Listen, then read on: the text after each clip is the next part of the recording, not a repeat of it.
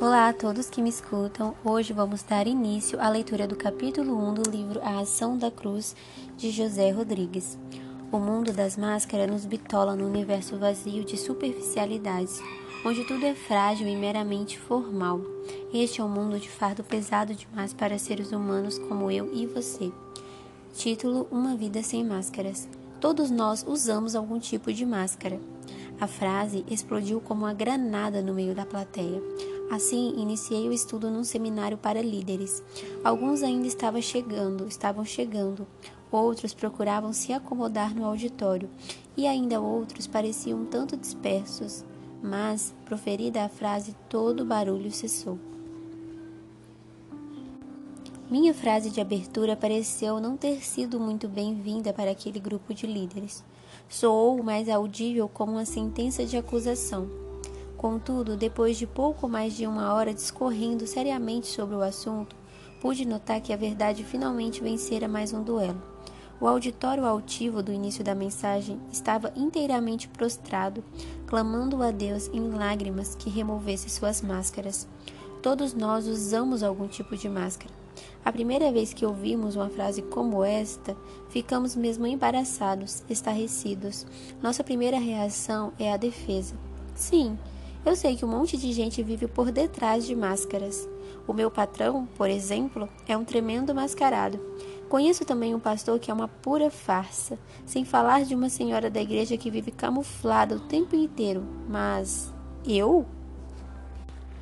Até a última página deste livro, você descobrirá que também deve identificar e lutar para remover algumas máscaras cultivadas em seu caráter.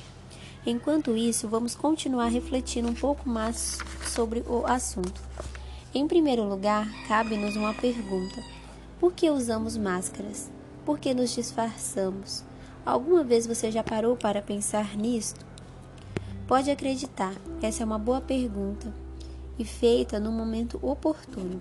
A verdade é que a maioria de nós tem lutado para deixar algum tipo de máscara, mas o medo de sofrermos novos danos, coisas como decepções, rejeições e tudo mais que nos causa insegurança nos mantém aprisionados a este mundo gelado. Além do medo de sofrer possíveis agressões, eu diria que a principal razão de usarmos máscaras reside na falsa segurança que ela nos proporciona. Por detrás de um disfarce, nos sentimos protegidos dos ataques do mundo real e isentos das responsabilidades que a verdade nos exige. Pode parecer seguro, mas o mundo das máscaras é um mundo de desculpas e mentiras. Além de transmitir algo que não somos, é também uma forma de fugirmos de nós mesmos. Quer dizer, estamos tão insatisfeitos com o que somos que acabamos indo ao encontro de novas alternativas para nos apresentar à sociedade. Outro elemento aterrorizador de uma vida sob as máscaras é o isolamento. Eu não tenho medo de descobrir, eu não tenho meios de descobrir até onde você irá nessa luta, mas o encorajo a seguir até o fim. Nenhum de nós nasceu para viver no isolamento e é exatamente para essa condição que as máscaras nos conduzem. Isolamento? Você pode estar se perguntando o que isso tem a ver com máscaras. Tem tudo a ver. As máscaras não nos permitem estabelecer relacionamentos verdadeiros e nos colocam por trás de gigantescos outdoors, outdoors do tipo mantenha distância. E assim, cada vez mais nos afundamos no enclausuramento e nos distanciamos das pessoas. No baile da vida nos apresentamos com um disfarce sorridente e radiante. Mas o que poucos sabem é que por trás dele há um mundo triste e um coração solitário que ninguém conhece. Poucas coisas fazem tanto mal à alma quanto o isolamento. É sempre assim. O disfarce faz de nós indivíduos inalcançáveis. Quando nos disfarçamos, ficamos sozinhos em nosso mundo. E mais, nos tornamos indivíduos doentes, constantemente moribundos, pois cada, pois, pois para o coração não existe cura sem relacionamentos íntimos. O isolamento mantém dentro de nós uma perpétua chaga, chaga aberta que só encontrará cura quando permitirmos que outras pessoas se envolvam conosco e conheçam nossas verdadeiras dificuldades. Neste momento, penso no episódio do comandante Naaman. Sem dúvida alguma, não deve ter sido nada fácil para um homem como ele ter tomado a decisão de abrir o coração e revelar a lepra que se escondia sobre suas vestes militares, principalmente no mundo em que o ser leproso correspondia a ter o vírus de HIV. Para aquelas pessoas, o preconceito as consumia muito mais do que a própria doença. Em Israel, por exemplo, a lepra era encarada como algo abominável. Suas vítimas eram varridas para as margens da sociedade e ainda, quando alguém se aproximasse, eram obrigadas a gritar: leproso, leproso. Foi bem próximo deste contexto assolador que Naamã revelou seu segredo. Assim como aquele comandante permita permita que a luz da verdade penetre fundo no seu coração. Deixe que ela alcance os porões mais profundos da sua alma e revele os segredos que estão ali guardados há muitos anos de sua vida. Depois disso, você experimentará o que é viver de verdade. Não estou dizendo que isso será fácil, não será. Temos uma enorme dificuldade em lidar com os segredos do coração. Parece que nunca encontramos a chave certa para a fechadura do peito. Por conta disso, preferimos nos manter trancafiados cultivando o coração fechado para qualquer visita. E o pior é que muitas vezes, para amenizar a dor, tentamos impor a nós mesmos que não relutamos com esse tipo de problema, o que na verdade só aumenta a ferida e nos distancia da cura. Devemos saber que estabelecer relacionamentos íntimos é essencial para a saúde emocional humana. A capacidade que o indivíduo tem de desenvolver relacionamentos assim indica o quanto sua alma é curada, Contudo, existe um limite para este tipo de aproximação. Recentemente, estudos científicos revelaram que cada indivíduo possui a capacidade de se relacionar intimamente no máximo com 12 pessoas e num nível mais profundo com 3. Essa revelação é surpreendente e nos mostra que na Bíblia é casual, pois foi exatamente isso que aconteceu no ministério do Senhor em relação ao seu grupo. Ele desenvolveu um círculo de aproximação tangível a doze homens, sendo que, dentre eles, três gozavam de uma intimidade maior: Pedro, Tiago e João, dos quais João era o mais íntimo. A intimidade é uma ferramenta de cura. Quanto mais intimidade existir, mais libertação haverá para a alma. O contrário também é verdadeiro. A incapacidade de nos relacionar intimamente com outras pessoas gera uma enorme opressão emocional. Quer dizer, a incapacidade de se criar intimidade no relacionamento aponta para uma alma doente, carente de libertação. Mas quem encontra tempo para relacionamentos íntimos numa época agitada como a nossa? Tenho algo a lhe dizer sobre isso. Aprofundar um relacionamento antes de qualquer coisa é uma questão de decisão pessoal. Não espere a maré de nossos dias baixar para que relacionamentos duradouros possam ser construídos. O mundo tornou-se agitado e não vai reduzir a marcha só porque você resolveu conhecer melhor o seu vizinho. Portanto, a decisão de empurrar o pé no freio é sua. As pessoas não encontram mais tempo para se relacionar profundamente, passar um final de tarde na companhia de um amigo a quem se possa falar livremente sobre assuntos do coração. Parece ter se tornado tão inadequado quanto ouvir música em vitrola. A filosofia moderna não importa a que área se aplique, nos diz que devemos ser práticos. Diga tudo o que tem a dizer no menor espaço de tempo possível. A agitação do mundo aprisionou o coração humano. Hoje à tarde fui ao banco fazer uma retirada. Enquanto consultava o saldo, a máquina insistia em me lembrar que, em hipótese alguma, eu deveria revelar minha senha secreta. Saí dali com uma reflexão fervendo na cabeça.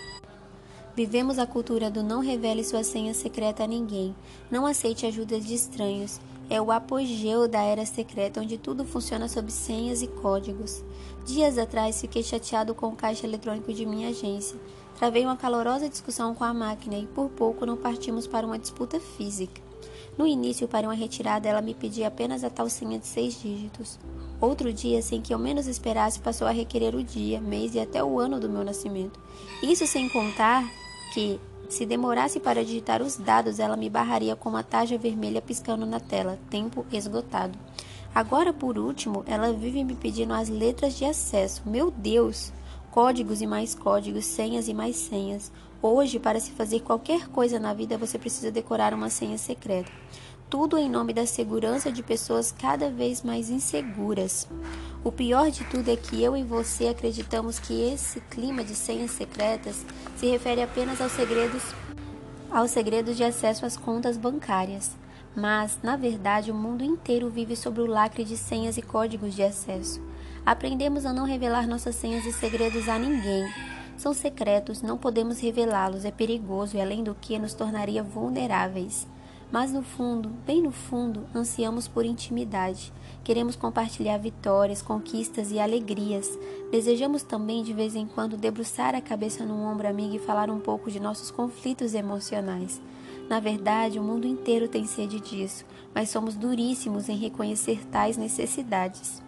Mesmo na legenda de um filme hilariante, onde o autor Martin Lawrence, no papel de um agente do FBI, precisou se disfarçar de uma velha obesa para prender um perigoso fugitivo da polícia, percebemos vestígios dessa sede e dureza mesclada. Em uma das cenas, o agente disfarçado tem a oportunidade de falar para o grupo de fiéis reunidos na igreja no domingo pela manhã. Neste instante, os incessantes risos dão lugar a um momento de reflexão. O sermão não é longo, mas o suficiente para golpear o coração de cada um assentado no salão. A enorme velhinha inicia. Alguns de nós mantêm vidas secretas. Não queremos que as pessoas saibam quem realmente somos e nos escondemos atrás de nossos sorrisos e conversas educadas e debaixo disso fazemos um monte de porcaria. A partir daí, o silêncio entra no cenáculo e assenta-se sobre a congregação enquanto a velha prossegue. De qualquer forma, todos nós pecamos. Deus sabe que eu pequei. Seja como for, o que eu estou tentando dizer é que nossos segredos nos destrói gradativamente. Portanto, se queremos ser protegidos, prestem atenção. Nós temos de confessar tudo, porque a verdade irá libertar você, e quando esse dia chegar, será um dia abençoado.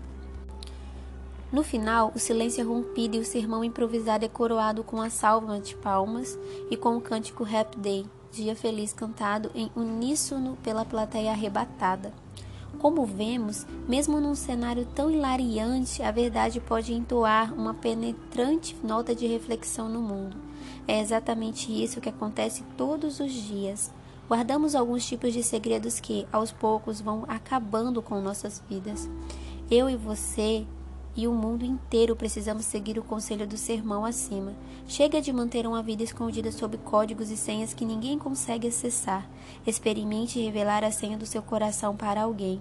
Sem as máscaras, você po poderá até não ser um herói, mas sem dúvida alguma será alguém muito feliz.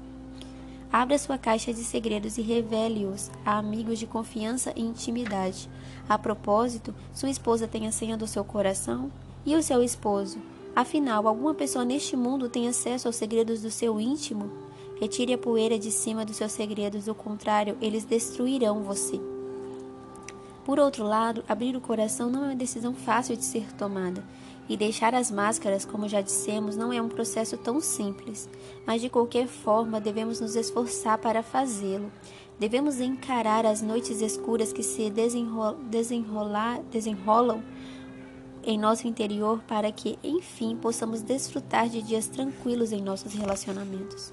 Bem, seja como for, até aqui concluímos que fugir para as máscaras é o pior, é a pior das fugas. O que devemos buscar é um caráter restaurado por Deus, formado e mantido nos moldes da cruz de Cristo. Para isso, inicialmente é preciso ver o mundo nas cores que ele possui. Isso implica em uma certa dose de coragem, coragem para correr os riscos que a vida sem máscara oferece, coragem para assumir as fraquezas que estiverem ocultas por detrás desses disfarces, coragem para viver de verdade, porque viver sem máscaras é viver verdadeiramente livre. No capítulo 4 falaremos mais sobre as máscaras.